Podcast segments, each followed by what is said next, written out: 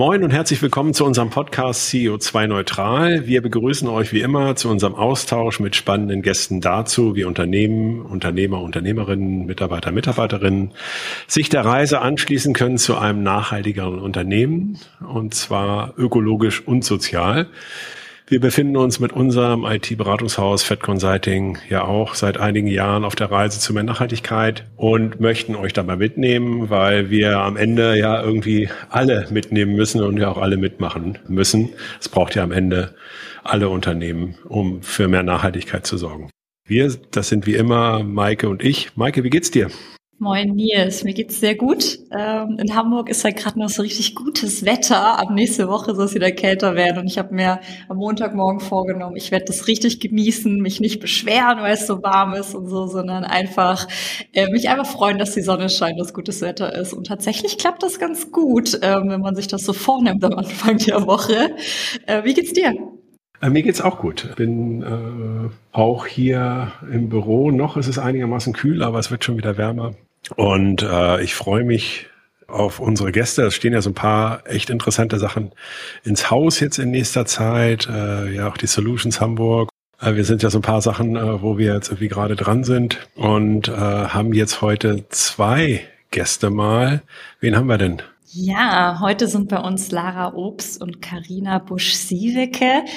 Der eine oder andere wird äh, sich vielleicht an den Namen Lara Obst erinnern. Lara, du warst schon mal bei uns. Ähm, ich glaube, du bist die erste, äh, die wieder zum zweiten Mal kommt. Also auch eine schöne Premiere für uns. Wir freuen uns total. Nochmal zur Erinnerung, ähm, Lara, du bist Gründerin von The Climate Choice. Das ist eine B2B-Datenplattform, die es eben Unternehmen und den Lieferantinnen ermöglicht, transparent und strukturiert, also die Nachhaltigkeitsperformance raten zu lassen und eben Transparenz in die Lieferkette zu schaffen. Und Karina, äh, äh, du bist zum ersten Mal hier, das freut uns auch sehr. Du bist äh, Director Product Strategy für Apian. Ähm, ihr seid eine Low-Code-Unternehmen, das es eben ermöglicht, sehr, sehr schnell Workflows zu automatisieren und hier eben auch die Digitalisierung voranzutreiben. Dann habe ich gesehen, dass du richtig viel schon gegründet hast.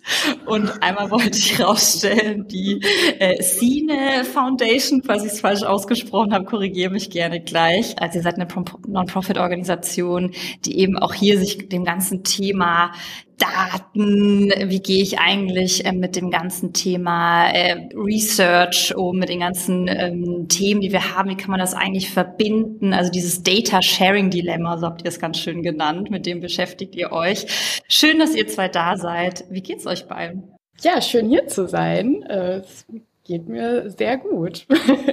Ja, ich freue mich, ähm, diese Premiere zu haben, das zweite Mal mit dabei zu sein und heute mit großartiger Unterstützung und Verstärkung von Carina und ähm, bin auf ein sehr ähm, spannendes Gespräch äh, vorbereitet durch unser Vorgespräch und ja, wir schauen, was wir alles äh, über Klima und Nachhaltigkeit rausfinden. Ja, wir beginnen immer mit der Frage und die stelle ich jetzt erstmal an dich. Carina, äh, wie bist du eigentlich zur Nachhaltigkeit gekommen? Würdest du sagen, das war schon immer so? Bist du born green? Oder gab es irgendwie ein compelling Event? Ich glaube, soweit ich mich erinnern kann, war der erste Moment ähm, damals in einer Vorlesung in meinem Ökonomikstudium, wo ich über das Konzept der externen Kosten äh, mehr erfahren durfte. Und ähm, damals saß ich in dieser Vorlesung und habe mich gefragt, das kann doch irgendwie nicht sein. Also wieso gibt es diese Externalitäten, die in unserem Wirtschaftssystem nicht eingepreist sind und eben die Kosten an, an unsere Umwelt, äh, Gesellschaft, wie auch immer, äh, beziffern, die ja Tatsache entstehen, aber keine Relevanz für den Marktpreis ähm, darstellen. Und das war für mich, glaube ich, der entscheidende Moment, wo ich gemerkt habe, irgendwas passt in unserem System nicht ganz. Und ähm, genau von da aus, ich glaube, ja, es ist mein Bewusstsein für das Thema irgendwie gewachsen. War irgendwie klar, dass ich in irgendeiner Form einen Impact leisten möchte mit dem, was ich äh, tue und eben auch zu dem Thema gerne beitragen will. Und ich weiß noch, wie wir damals auch in Münster habe ich studiert, mit, mit einer Gruppe von Leuten konkret überlegt haben, ja, was können wir denn machen? Also dieser unternehmerische Geist war schon immer da. Die Idee, jetzt direkt die Welt zu retten, ist dann leider nicht immer direkt der nächste Schritt. Ne? Aber der, der Wille war auf jeden Fall früh da. Und äh, ich sag mal, es war dann immer so ein bisschen über Umwege. Also mein erstes Unternehmen ähm, habe ich gegründet, das ist äh, MB2. Das ist ein Unternehmen, wir produzieren Möbel in Ostwestfalen nach Maß gefertigt. Also es ist ein hochnachhaltiges Produkt an sich, eins, wo man hinterstehen kann, das verbessert noch nicht direkt die Welt, aber bringt zumindest keine weiteren schlechten Produkte mehr äh, dazu.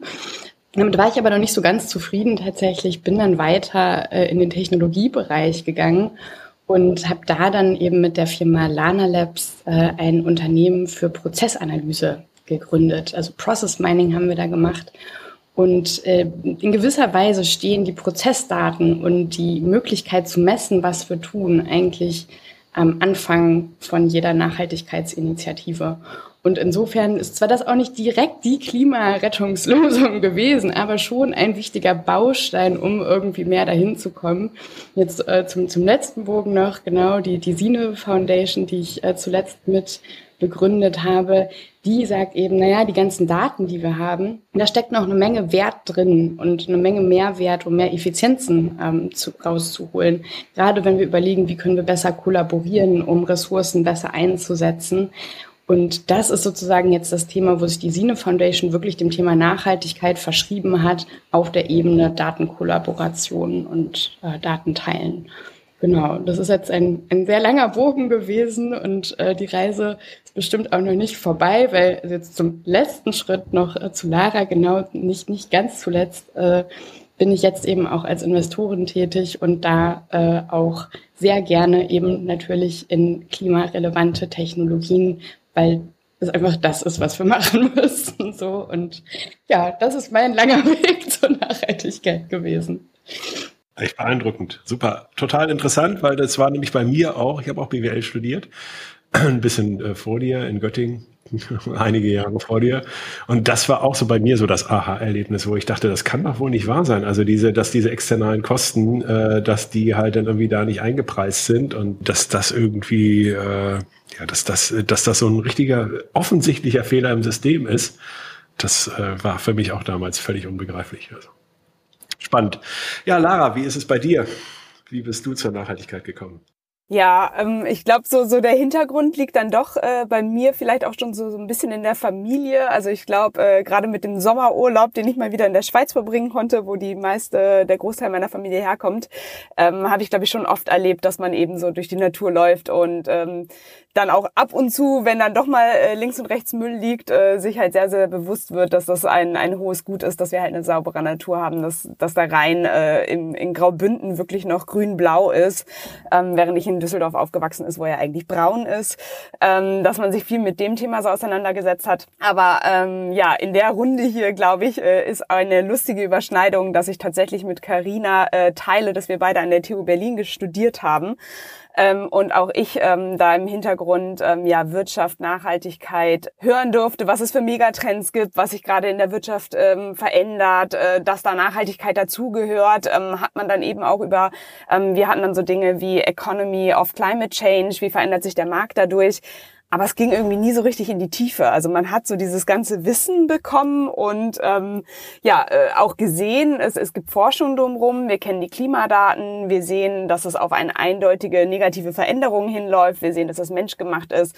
Wir sehen, dass die Wirtschaft schon darunter leidet, dass man das schon mit einpreisen muss. Ähm, viele Unternehmen fingen eben damals schon an, das war 2012, haben wir das dann schon gehört, äh, mit internen CO2-Preisen zu rechnen. Wir hatten da VertreterInnen aus allen möglichen großen DAX-Konzernen mit dabei dabei, die uns gesagt haben, was sie so machen oder wie sie ihre Produkte anpassen, äh, um CO2-Werte runterzubringen. Aber nicht so richtig die Logik dahinter, es braucht etwas, damit wirklich jedes Unternehmen Teil davon wird, sondern es war eher so Risiko einkreisen und nicht dieser Gedanke, wir brauchen jetzt neue Geschäftsmodelle, wir brauchen neue Geschäftsentscheidungen, wir müssen das wirklich in jedes Unternehmen mit reinbringen.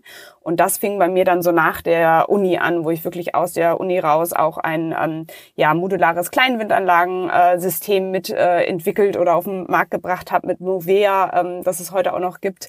Und ja, da auch so, so von einer grünen Nachhaltigkeitsecke äh, ähm, zur nächsten gekommen bin, bei, bei Climate Kick eben auch nachhaltige ähm, Klimastartups unterstützen konnte und mit Konzernen zusammenarbeiten. Und da habe ich dann erst so, das war dann so 2017, 18 gesehen, dass es eben ein aus der Nische kommt und in, in das Breitenthema reingeht und das wirklich jetzt äh, so das Momentum ist. Ähm, ich habe lustigerweise gerade auch nochmal von der Financial Times einen Report gelesen, dass der Chief Sustainability Officer ähm, jetzt eben in jedes Board-Meeting äh, oder Management-Team mit reingehört, ähm, dass es halt einfach keinen Weg mehr drumherum gibt und dass Impact auf der gleichen Stufe wie finanzielle Kennzahlen stehen inzwischen. Und ich glaube, glaube, das ist so der Sog, der mich in, in Klima und Nachhaltigkeit mit reingebracht hat, dass man halt sieht, ähm, das ist jetzt kein Forschungsthema mehr, kein theoretisches Konzept, sondern das ist eigentlich unsere Zukunftsentscheidung und dass ich da eben auch dran äh, mit äh, möchte und äh, sehr, sehr froh bin, mit The Climate Choice da einen äh, Teil äh, hinzufügen zu können. Ja, absolut. Und vielleicht nochmal auf den Sog gesprochen. Es gibt ja auch mehr und mehr Konferenzen und eben Events, die sich diesem Thema widmen. Und so habt ihr auch in diesem Jahr wieder von The Climate Choice die äh, Climate Transformation Summit gehabt am 2. und 3. Juni. Und das ist eigentlich auch so ein bisschen der Aufhänger, warum wir eben heute zusammen den Podcast machen, weil wir dich angeschrieben hatten, Lara, hey, wollen wir nicht so ein kleines ähm, Wrap-up oder Recap auch machen von der Veranstaltung? Äh, magst du vielleicht jemanden mitbringen? Und dann hattest du eben Karina ins Spiel gebracht. Wir hatten hatten auch eine Booth ähm, an den zwei Tagen, haben wirklich tolle Leute kennengelernt, auch äh, ein paar Gäste, die in den nächsten Wochen im Podcast hier auch erscheinen werden. Ganz schön, wie sich das dann wieder sozusagen ähm, verbindet. Und ähm, hier auch die Frage an euch jeweils, vielleicht fangen wir mit dir an, Lara. Wie waren denn so die Tage? Was war denn dein Eindruck? Was ist dein Fazit ähm, vom Climate Transformation Summit dieses Jahr? Ja, tatsächlich äh, ist das ja ganz lustig, dass der Summit so aus unserem eigenen Bedarf im ersten Jahr 2020 entstanden ist. Da hatten wir eben dann die Eindrücke von Corona und wir sind gerade frisch gestartet und hatten einfach selber so stark das Bedürfnis, Klima auf die Agenda zu bringen, sich auszutauschen, Best Practices ähm, vorzustellen. Und ähm, seitdem ist es halt wirklich so ein Highlight für mich im Jahr. Und äh, man denkt dann immer, ach, es ist die dritte Edition oder sowas oder es wiederholt sich. Ähm, aber es ist jedes Mal komplett anders und ähm, von den Schwerpunkten halt ähm, lernt man halt einfach wahnsinnig viel. Und ähm, so war es auch dieses Jahr für mich. Ähm, wir hatten es das erste Mal komplett auf Englisch, dadurch hatten wir ein sehr internationales äh, Publikum auch ähm, aus dem Kopf. Ich glaube 50 äh, verschiedene Länder, ähm, von, von wo Teilnehmende mit dabei waren, 50 Expertinnen und insgesamt über 1000 Teilnehmerinnen.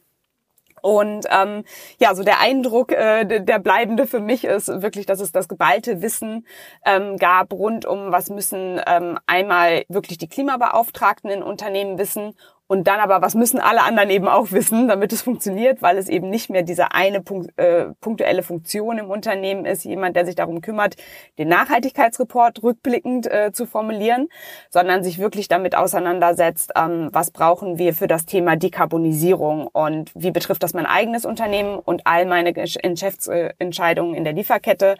Ähm, das war eben ein sehr, sehr großes Thema, da wir wissen, dass typischerweise bis zu 90 Prozent der Emissionen aus der Lieferkette kommen und dass man hier auch wieder typischerweise mit ähm, ja bis zu 80 Prozent kleinen und mittelständischen Unternehmen zusammenarbeitet, die jetzt nicht unbedingt äh, schon climate ready sind, äh, Klimastrategien entwickelt haben, wissen, wie sie Emissionen reduzieren ähm, können oder diese reporten können, ähm, womit das Thema von Carina eben ein sehr sehr sehr wichtiges war. Und zwar wie standardisieren wir Daten, wie kommen wir dahin, dass wir diese Auf- äh, oder Herausforderungen gemeinsam angehen können, gemeinsam eine Datengrundlage haben für Entscheidungen und auch über dieses Problem hinwegkommen, was wir aktuell haben, so ein bisschen Äpfel mit Birnen zu vergleichen, was sich komplett durch das ganze Thema Klimastrategie zieht. Ähm, nur weil jemand veröffentlicht, dass er klimaneutral ist, weiß man eben nicht, bis zu welchem Jahr soll das erreicht werden, durch welche Maßnahmen, ähm, wie wurde wirklich CO2 reduziert, ähm, worauf können wir uns einigen, wie Produkte ähm, hergestellt werden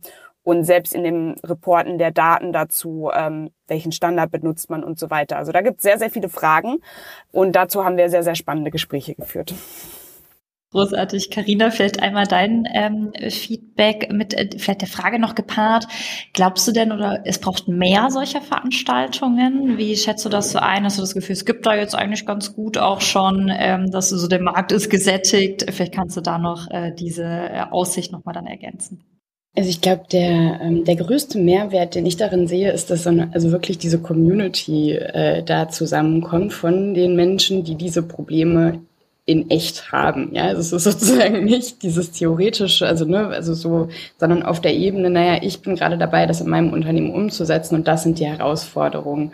Und sich da dann mit anderen auszutauschen und dann so momentan sozusagen aus meiner Sicht eher als, als Technologie-Lösungsanbieter zu gucken, ja, das sind unsere Ideen, die wir irgendwie für das Produkt haben, wie wir Kunden dabei weiter unterstützen können. Ist das jetzt eigentlich wirklich das, was weiterhilft? Und auf der Ebene einfach nur mal so völlig frei von irgendeinem äh, Sales-Gedanken äh, sich austauschen zu können. So, was braucht es jetzt, dass wir da irgendwie vorankommen? Weil da schon alle wissen, dass also da geht es so ein bisschen um was Größeres, als jetzt das nächste Umsatzziel zu erreichen. Ich glaube, das macht insgesamt so einen etwas anderen, ja, gibt dem Ganzen so einen, so einen anderen Modus und ein bisschen kollaborativeren Ansatz. Und das finde ich wirklich, wirklich sehr schön.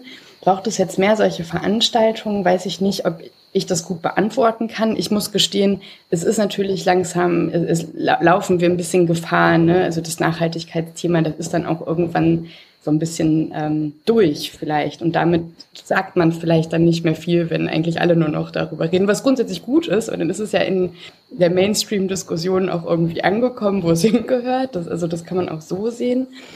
Deswegen, ich kann ich kann es schlecht einschätzen. Tatsächlich. Also vielleicht ist es gut, wenn es jetzt einfach überall ankommt und überall auf der Agenda ist und, und das dann die Normalität ist. Lara, ich weiß nicht, was, was meinst du dazu? Ja, ähm, also finde ich auch ein sehr wichtiges Thema. Auch das kam immer wieder auf. Wie kommen wir halt aus dieser Bubble raus, wo es eben schon sehr, sehr Mainstream ist und wo es immer wieder gehört wird, Nachhaltigkeit und Klima. Und ähm, ich, ich würde dich da, Karina, trotzdem noch mit hinzurechnen, auch wenn du sagst, okay, du bist jetzt nicht äh, jeden Tag vielleicht auf so einer Veranstaltung. Aber ich glaube, wir haben eben auch noch viele Menschen, die wir noch nicht erreicht haben. Und ähm, das ist auch immer so ein bisschen der Fokus bei uns mit dem Summit, dass man eben auch gerade ähm, ja kleine mittelständische Unternehmen auch einlädt, dass wir sowohl die Konzerne mit dabei haben, äh, Startups, aber dann auch wirklich in die Fläche gehen und ähm, da ein Angebot schaffen, ähm, was wirklich rund um die praktischen Tipps ist. Und ähm, das ist natürlich auch sehr schwierig, weil aus seiner eigenen Bubble auszubrechen ist jetzt nie etwas Einfaches. Ich glaube, wo wir positives Feedback bekommen, wo es dann eben funktioniert, wenn man das auch wirklich jedes Mal an ein Thema knüpft. Und dieses Mal war es eben sehr stark auch das Thema Lieferkette, womit der Bereich Procurement mit reinkommt und Einkauf.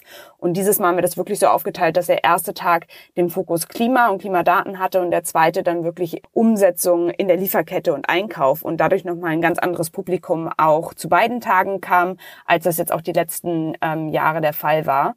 Genau, das ist so, so unser Herangehen, dass wir immer wieder andere Themen auch damit verknüpfen, dass es nicht nur Nachhaltigkeit an sich ist, sondern ein klares Praxisanwendungsthema ähm, mit einbringt. Und was ich da auch wirklich schön fand, also ich meine, im Moment ist es ja schon, also die meisten Veranstaltungen oder viele sind jetzt wieder vor Ort und natürlich ist es auch super cool, Leute zu treffen. Was dieses digitale Format aber wirklich ermöglicht, ist diese Live-Partizipation, ja. Also, dass Leute direkt ihre Kommentare, ihre Fragen, ihre Reaktionen noch während die Sessions laufen irgendwie beisteuern. Das finde ich irgendwie eine coole Dynamik, dass man in dieser Art von Austausch auch so ganz direkt kommt und das glaube ich, dann so insgesamt für äh, alle, alle Beteiligten irgendwie auch nochmal sehr bereichernd. Das hat Spaß gemacht.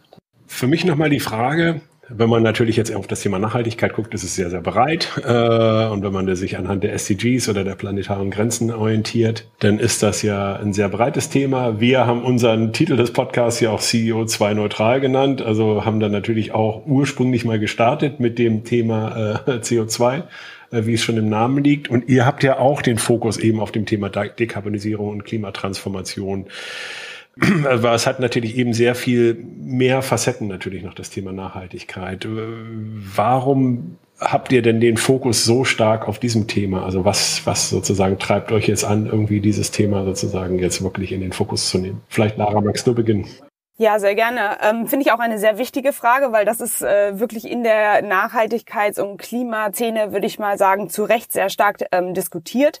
Biodiversität, ein genauso großes Thema, was ab und zu eben äh, hinten runterrutscht sozusagen und gleichzeitig auch den Bereich Klima nur auf CO2 zu runterzubrechen, ist auch eben wieder ein äh, starker Tunnelblick. Ähm, und ähm, für uns nichtsdestotrotz ist eben SDG 13 ähm, Klimaschutz ähm, zentral, ähm, das eben wirklich auch bei uns als Startup, Climate Tech Startup, ähm, die Mission ist wirklich diese Dekarbonisierung, Transformation in der Wirtschaft voranzutreiben und Unternehmen genau dabei ähm, ja eine skalierbare Lösung durch Software anzubieten, wie sie für sich verstehen, wo sie gerade stehen in dieser Transformation, ähm, was ihr persönlicher Klimareifegrad ist entlang von internationalen Standards und dann, was sie tun können, um das zu verbessern und wie sie eine Datengrundlage haben, die ihnen dann hilft, mit anderen Lieferantinnen oder Geschäftspartnerinnen zusammenzuarbeiten, um gemeinsam eine geteilte Strategie in Sachen Klima umzusetzen.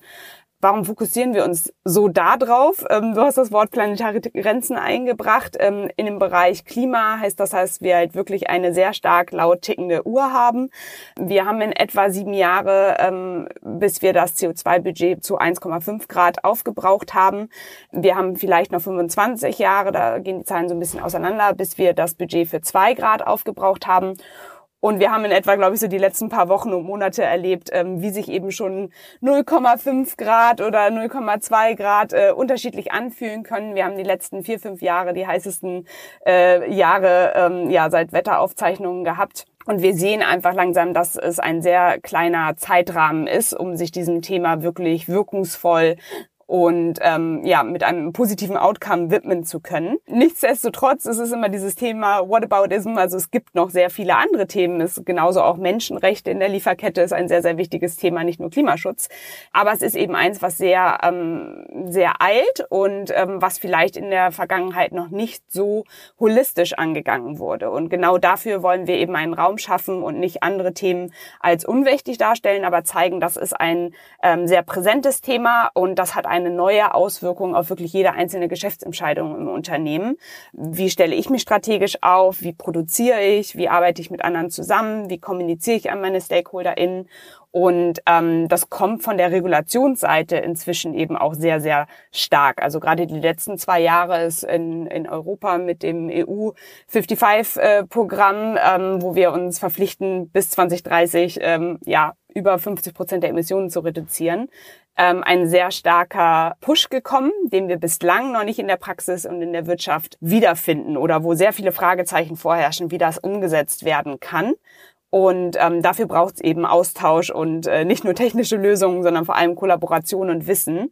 Und ähm, da ist wieder der Bogen zum Summit, dass wir gesagt haben, da passiert gerade so viel. Ähm, da kann nicht eine einzelne Initiative oder Unternehmen oder Politik äh, das Ganze lösen, sondern da müssen wir uns viel mehr austauschen. Und deswegen liegt für uns der Fokus da speziell auf Klima und Dekarbonisierung. Ähm, wenn wir über das Thema reden, dann sind ja Daten am Ende wieder äh, so ein bisschen der, der heilige Gral. Ähm, und natürlich äh, bieten ja äh, Unternehmen total gute Möglichkeiten, sich auch zu transformieren. Ähm, magst du darauf vielleicht ähm, einmal eingehen und auch so ein bisschen, wo siehst du denn aktuell auch noch Herausforderungen bei dem ganzen Thema äh, Datenmanagement und die dann auch wirklich eben so zu nutzen und zu interpretieren, dass es mir auch hilft als Unternehmen? Ich glaube, viele Unternehmen haben aktuell äh, noch sehr große Herausforderungen mit Daten, egal ob groß oder klein. Ja, ist die Frage, ist es eigentlich besser, wenn ich schon mit Digitalisierung angefangen habe oder vielleicht lieber auch noch nicht und ich auf einer grünen Wiese anfange, ist vielleicht sogar auch noch einfacher. Ähm, Daten sind eine riesige Herausforderung. Ähm, als großes Unternehmen habe ich viele verschiedene IT-Systeme, die unterschiedliche Subprozesse meiner Wertschöpfungskette abbilden. Und alleine intern, ähm, einen internen Prozess jetzt beispielsweise mir mal anzuschauen und zu gucken, was hat der für einen Impact. Oder überhaupt nur mal zu gucken, wie lange dauert ein Prozess, ne? Und, und wo passieren da irgendwelche Fehler, die zu Ressourcenverschwendung führen. Das sind alles Analysen, die kann man heute machen mit Technologien wie Process Mining. Ähm, die Daten dafür zusammenzubringen, ist aber die große Herausforderung.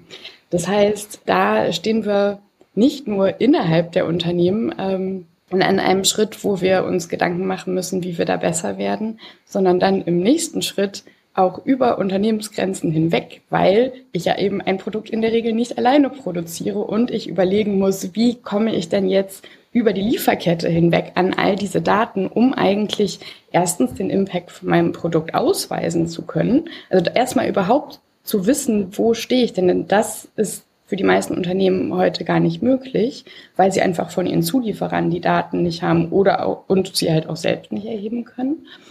Und ähm, das sind Themen, die so viele Aspekte, also nicht nur internes Datenmanagement, ähm, äh, Technologiestrategien, aber dann auch Themen wie Daten austauschen. Also das ist, das ist so eine große Hürde, über die wir noch rüber müssen, wo wir mit der Sino Foundation ja dran sind, wo wir auch ein, ähm, einen ersten Erfolg jetzt hatten in einem Konsortium mit mehreren großen Unternehmen, auf Basis unseres Standards einen Datenaustausch für die CO2-Daten, sodass der Footprint am Ende korrekt berechnet wurde auf Basis der innerhalb der Lieferkette geteilten Daten. Also das ist ein, ein großer Schritt. Und das Interessante ist, das ist jetzt kein, kein technologischer Durchbruch. Ja, also technologisch ist das jetzt nicht die Magic, sondern es ist, diese Stakeholder an einen Tisch zu bringen, zu besprechen, was sind denn die Standards, wie wollen wir und wie können wir und wie dürfen wir das denn machen. Und also das ist also Technologie ist der Enabler, ganz klar auf der einen Seite, aber dann braucht es eben äh, noch eine ganze Menge Governance und Unterstützung, um diese Stakeholder überhaupt zusammenzubringen. So und ja, das ist, äh, ist noch eine riesige Reise. Das, das kann ich wirklich einfach, einfach nur sagen. Ähm. Man kann sich doch gar nicht vorstellen, ich meine, das war ja so ein bisschen der Ursprung, auch weswegen wir diesen Podcast gestartet haben. Ja, also dass wir so das Gefühl hatten, äh, Mensch, irgendwie, wir können doch nicht die Ersten sein, die das Thema machen. Und irgendwie müsste es doch da halt irgendwie schon mal Standards geben. Ist das Thema denn halt so, ist das so komplex oder woran liegt das, dass es halt dann irgendwie an allen Ecken gefühlt äh, Pionierarbeit braucht? Ähm, und äh, wenn man jetzt irgendwie in die Lieferkette und CO2-Berechnung und so weiter reinguckt, äh, zieht sich das ja weiter fort. Also seht ihr da irgendwie am Horizont, dass es da irgendwie irgendwas passiert oder ist das halt einfach, was ist die Frage? Wie kann das sein? Das ist, das ist die Frage. Also mein kurzer Eindruck und dann, äh, dann vielleicht ein tieferer von, von Lara. Ich würde sagen, ja, es, es passiert was. So ganz langsam merken die Unternehmen, das wird vielleicht doch ein Business Case für mich und ist doch nicht nur ein CSA-Thema, was ich irgendwo ablege. Ja, also das, das hat man schon und natürlich hat man auch innerhalb der Unternehmen Leute, die, die das interessiert und ähm, die sich da wandeln wollen. Aber nein, es gibt diese Standards nicht. Also es gibt auch kein, keine Institution, die die jetzt übergreifend einfach allen auferlegt. So Leute, ab morgen wird hier CO2-Accounting gemacht und zwar nach System X, so wie wir das für unsere Euros auch machen. Ne? Dies, also das, aber das wird nicht gemacht ähm, bisher. Aber ich, ich glaube, es, es verändert sich langsam was ähm, und Lara kann da bestimmt noch mehr zu sagen. Also äh, diese fehlenden Standards äh, für, für Daten und CO2-Berechnung, aber auch, ähm, es nennt sich klimarelevante äh, Daten, ähm, Offenlegung davon. Da passiert eben gerade so nach und nach was, auch von der Regulation und der Politik. Aber ich glaube, dass es einfach wie bei allen Themen ist, äh, einmal die in der Politik sind und die, die dann aber auch neu sind, dass es halt einfach wahnsinnig langsam ähm, geht und dass man jetzt gerade erst dahin kommt, dass eben von finanzieller Seite vor allem ähm, gefordert wird, also also vom Investmentmarkt, ähm, Klimarisiken von Unternehmen offen zu legen, dass man eben zeigen muss, was sind ähm, die Dinge, die ich tue, um meine Risiken zu vermeiden, ähm, was mache ich im Bereich ähm, Strategie, Governance, Risikoanalyse, Dekarbonisierungsmaßnahmen und so weiter. Und dass da eigentlich jetzt erst so aus diesem Bereich, okay, ich gebe euch Geld, also will ich wissen, ob das in Zukunft noch genauso viel wert ist oder sich steigert oder ob ihr aufgrund von Klimaschäden ähm, Nachteile im Geschäftsmodell habt, dass das äh, aus gerade der Richtung, wir haben alle mit Wirtschaft hier angefangen, äh, so nach und nach der Druck entsteht, wo es vorher total vernachlässigt wurde. Also finde ich erstmal großartig, hätte man vielleicht vorher nicht so erwartet. Gleichzeitig fehlt eben aber auch noch in den Unternehmen so dieser Punkt, okay, was muss ich jetzt nur schon machen, um diese Reporting-Anforderungen ähm, zu erfüllen. Und da wird eben bislang nur vorgeschrieben, dass ich meine direkten eigenen Emissionen messe und offenlege. Das wird genannt Scope 1 und 2. Und das ist halt oft ein verschwindend kleiner Bereich. Also der kann halt ne, diese 5 bis 10 Prozent oft sein von meiner eigentlichen CO2-Bilanz. Und dann geht's in den Bereich Lieferkette. Und diese Daten, das hat halt gerade Karina gezeigt, die habe ich nur, wenn ich ein einheitliches ähm, ja, Datensystem mit meinen ganzen Lieferantinnen habe. Und das ist das, was wir gerade in der Zusammenarbeit mit Unternehmen ähm, herausfinden oder sehen, positiverweise auch, dass viele sich eben erstmal mit sich selbst beschäftigt haben und geguckt, wo stehe ich eigentlich, was sind meine direkten Emissionen, was will ich mir für Klimaziele setzen, ähm, wie sieht mein Reduktionspfad aus? Und dass sie über diese Arbeit dann dahin kommen zu sagen, wenn sie sich vielleicht sogar wissenschaftliche Science-Based Targets gesetzt haben, sind sie auch dazu verpflichtet, aber dass sie dahin kommen zu sehen, oh, ich muss mit meinen Lieferantinnen zusammenarbeiten, weil die setzen das eigentlich um. Ich kann das dann am Ende nur noch reporten. Und wenn ich dagegen steuern will, dann muss ich halt wissen, wo stehen die gerade, was machen die und wen muss ich vielleicht unterstützen. Und das finde ich eine sehr positive ähm, Entwicklung, dass dieses Bewusstsein so nach und nach kommt. Aber dafür wären eben einheitliche Standards dringend nötig ähm, und dann auch die, die Datensysteme, die das eben erleichtern, dass sich jetzt nicht jeder durch jedes Framework aus der Regulation arbeiten muss, dass nicht jeder eine eigene Excel-Tabelle rumschickt, weil das passiert gerade zu tausenden Lieferantinnen teilweise, dass Lieferantinnen zehn verschiedene Anfragen bekommen, selbst wenn es ein kleines Serviceunternehmen ist, also im Transport wie Filmproduktion bis hin, wenn ich Materialien herstelle. Ähm, und ich glaube, da sind wir gerade so im Prozess, dass die nächsten Jahre da ähm, uns, uns weiterbringen werden, dass wir da ja einheitliche Konzepte reinbekommen, auch industriespezifische ähm, und wo das dann einfach gang und gäbe ist. Karina hat das gesagt, wie dass wir Euros zusammenrechnen, dass wir eben auch unsere Klimadaten strukturiert haben und dann von da wirklich in die Umsetzung kommen können. Carina, noch in deine Richtung. Appian ist ja ein US-amerikanischer Konzern. Das heißt, du hast ja auch ein bisschen Einblick äh, in den US-Markt. Siehst du da Unterschiede im Vergleich zu Deutschland, ähm, gerade was eben Standards angeht? Gerade was Standards angeht, ich glaube, das ist äh, schnell beantwortet, weil da die, die EU einfach deutlich äh, weiter ist. Wobei es jetzt natürlich auch in, äh, in den USA wurde zuletzt ja auch ein äh, Rekord-Klimapaket, sage ich jetzt mal, verabschiedet, äh, was die Investitionen dort befördern soll. Also es ist jetzt nicht so, dass das Thema da ähm, gar nicht existiert, aber wenn es jetzt auf Standards bezogen ist, da sind wir einfach äh, in, in Europa deutlich, deutlich weiter, was das betrifft, weil in den USA der Business Case dafür in dem Sinne noch nicht ganz da ist für den Markt, ja, aber aber der wird kommen. Was ich ansonsten als ähm, also schon noch noch sehe als also Lana Labs war ein sehr nachhaltiges Unternehmen, also als ähm, Kernwert nachhaltig. Wir haben äh, kein Fleisch gekauft, wir haben natürlich nur Ökostrom gehabt, wir sind mit der Bahn gefahren, wo es ging wir hatten keine Firmenautos. Also alles, was man halt einfach machen kann, natürlich nur Fairtrade-T-Shirts, äh, also Kaffee, Milch, also be beziehungsweise Milch hätte ich am liebsten auch einfach verboten, aber da, bei dem Thema ist es, da scheiden sich dann doch noch die Geister. Ja. Also das, also so ganz so hart äh, habe ich das dann nicht durchgesetzt, aber ich, ich sag jetzt mal ja, also wir waren da schon ähm, auf, auf einem guten Weg. Und natürlich ist das jetzt anders, wenn man in einen US-Konzern rein integriert wird. Aber es hat auch Vorteile, weil was für mich immer der wirklich ein, ein Ziel war, ja, ein Unternehmen zu gründen und gegebenenfalls irgendwann ein großes Unternehmen zu werden, was wir jetzt eben durch den Aufkauf in gewisser Weise ja geworden sind, ist der Impact den man haben kann. Ich werde das nie vergessen, dass ich äh, vor einigen Jahren mal zu so einem Executive-Treffen auch von einem großen US-Konzern eingeladen war und die dann stolz in ihrer Firmenpräsentation irgendwie erzählten, so ja, wir sind schon bei 20 Prozent äh, Ökostrom oder so weltweit. Und dachte mir so, pff, also, also das ist irgendwie nicht so beeindruckend. So, wenn ich mal so ein großes Unternehmen bin, so, dann ist das natürlich 100 Prozent. Und dann hat man den Impact, weil als großes Unternehmen habe ich einen riesigen Impact mit meinen Einkaufsentscheidungen schon alleine.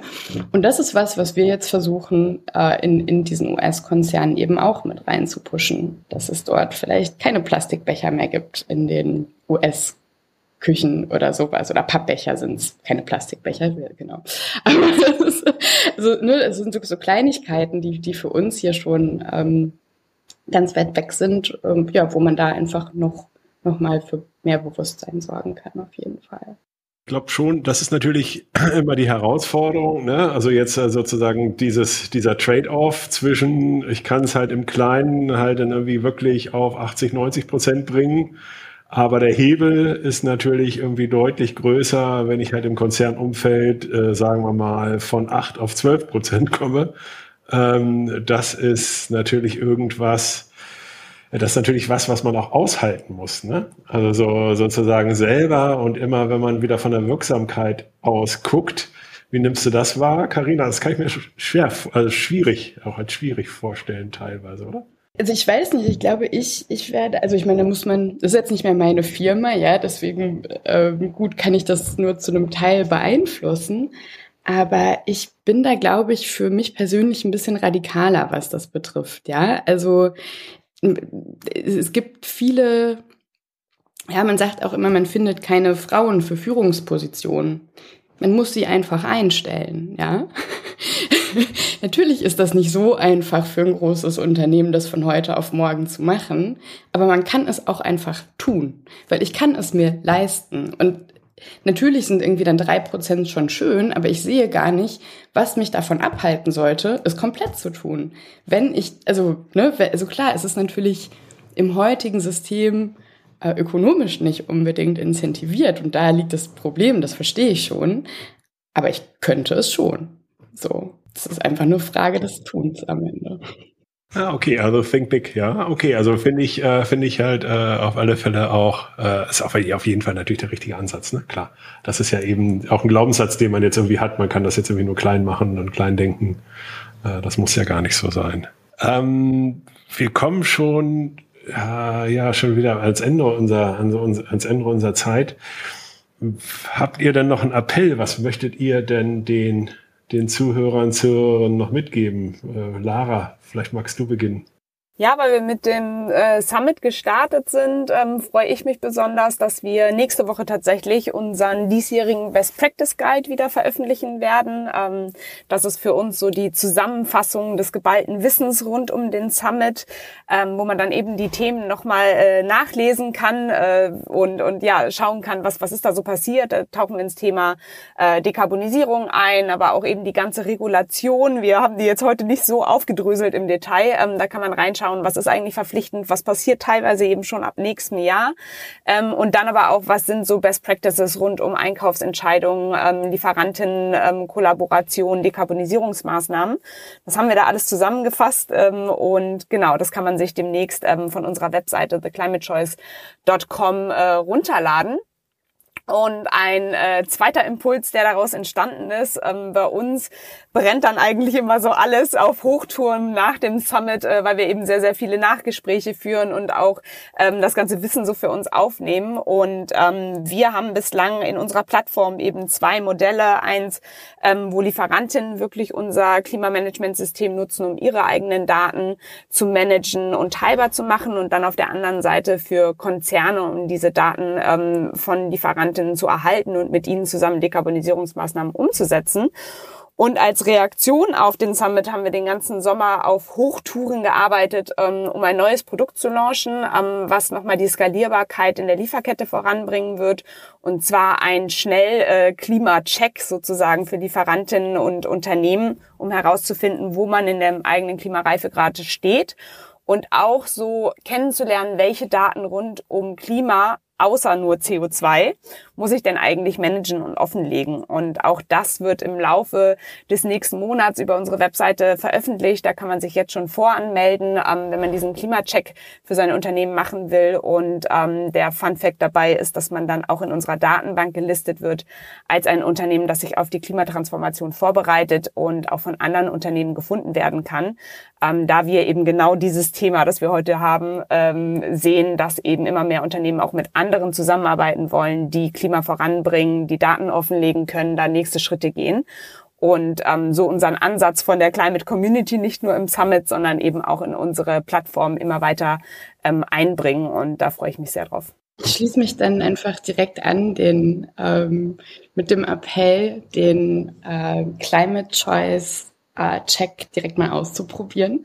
Weil ich glaube, das ist natürlich schon äh, die Diskussion, die man im Unternehmen anstoßen äh, sollte. Also wenn man jetzt irgendwo ähm, denkt, dass es im, im, eigenen Unternehmen vielleicht nicht genug auf der Agenda ist oder wenn ich als Führungskraft vielleicht irgendwie erkenne, naja, ich sollte es mal draufpacken, aus welcher Richtung auch immer das kommt. Ich glaube, es ist ein, ist ein guter Ansatz zu verstehen, wo man als Unternehmen da überhaupt ähm, steckt, wo Potenziale sind. Ist das so was Einfaches wie, ich kaufe mal ein paar Tassen und eine Spülmaschine?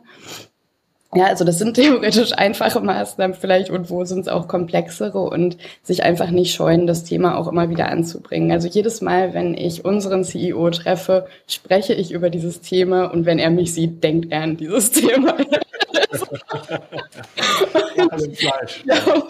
das ist ein erster guter Schritt, das einfach äh, steter Tropfen für den Stein, genau. Danke euch beiden. Äh, war ein tolles Gespräch. Wir hätten leider noch wahrscheinlich zwei Stunden weiterreden können.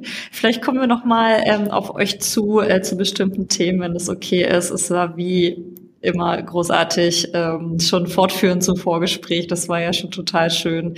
Danke euch für die Zeit, ähm, die ihr hier reingebracht habt und für die tollen Impulse. Gerne danke euch beiden und ich bin sehr gespannt auf die Folgegespräche. Wenn du sagst, äh, man findet viele Speakerinnen wieder, ähm, dann äh, lebt der Summit weiter, weil auch da hätten wir, glaube ich, eine Woche draus machen können. Äh, bin ich sehr, sehr gespannt und danke, dass ihr da in die Tiefe geht und nochmal viele Themen hervorhebt. Ähm, Freue ich mich sehr drauf. Vielen Dank. Es hat sehr viel Spaß gemacht, auf jeden Fall.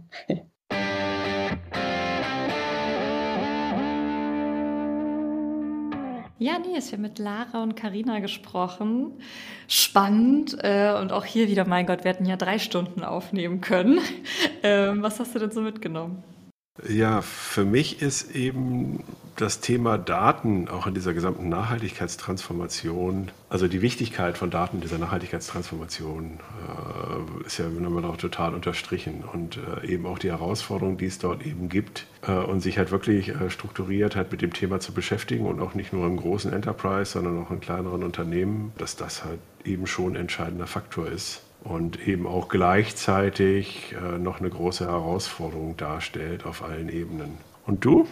Ja, total. Und wir hatten ja noch mal kurz gestrichen auch eine Fokus äh, CO2 Dekarbonisierung. Ich finde, da wurde auch noch mal gut rausgestellt. Natürlich geht es nicht nur darum, aber es ist ein wichtiger, notwendiger Schritt, und wie, wie spannend hier halt nicht nur Datenmanagement, sondern einfach diese digitalen Lösungen sein können. Ne? Und das, da gibt's eben schon viel und da kann man sich, glaube ich, als Unternehmen auch ganz gut schon ähm, helfen lassen, auch einfach in dieser vielleicht äh, am Anfang wirkenden Gewalt, die da auf einen zukommt.